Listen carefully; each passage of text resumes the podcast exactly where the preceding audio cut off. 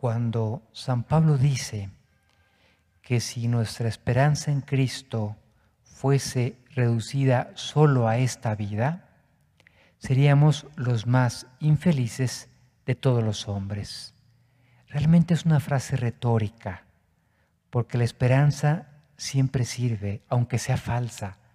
Vivir con una esperanza en esta vida, aunque resultara que no tiene mucho fundamento, nos haría la vida más llevadera. Pero lo que San Pablo quiere es subrayar qué grande es la esperanza que tenemos, que nos hace confiar en la vida eterna.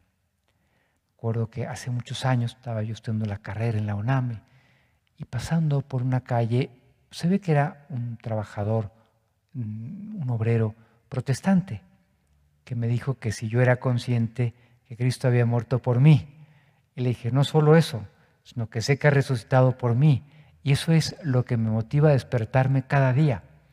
Él se le iluminó el rostro, quizá nunca había esperado una respuesta así, pero es verdad. Y lo es verdad, y gracias a Dios es verdad para todos los que estamos aquí.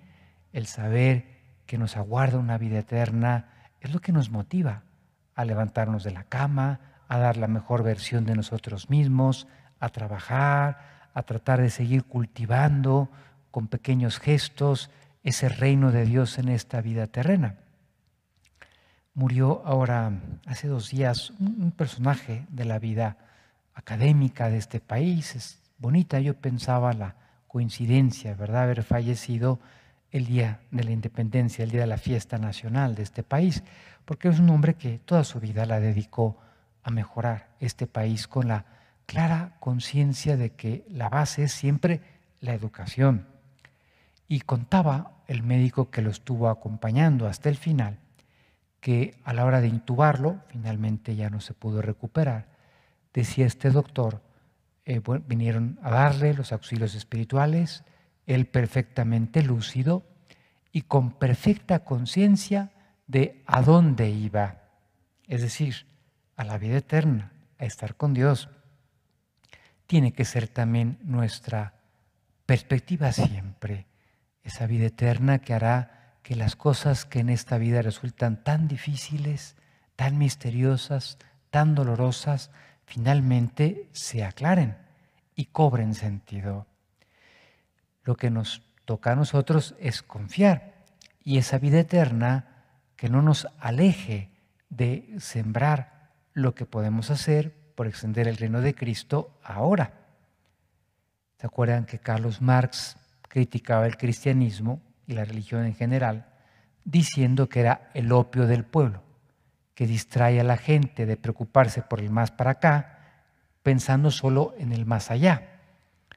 al menos en el cristianismo esa crítica no se aplica, porque la seguridad de alcanzar esa vida eterna está en función de cómo ayude yo ahora a aprovechar los talentos que Dios me ha dado para construir un mundo mejor.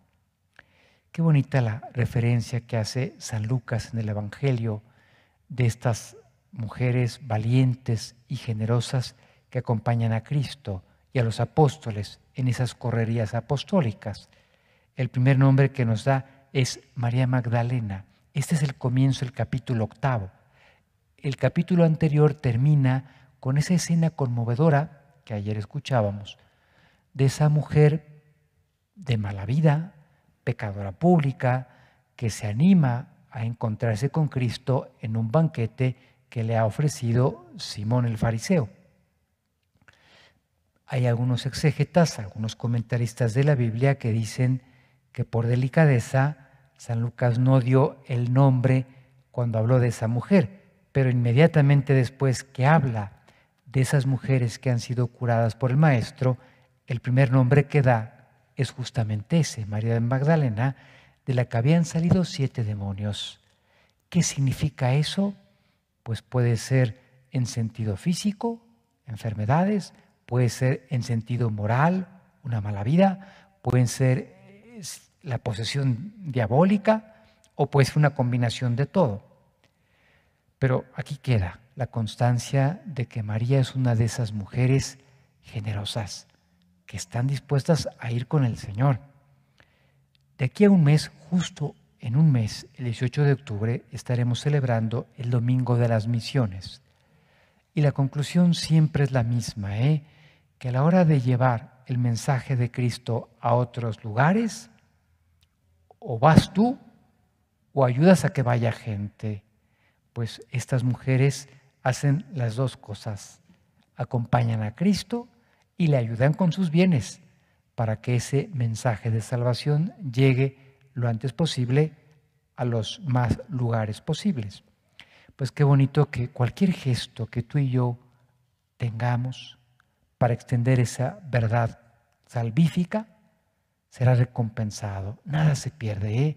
Al Señor no se le pierde la cuenta de las horas extras que hemos trabajado para Él, bien que las tiene presentes y en su momento nos las recompensará generosísimamente.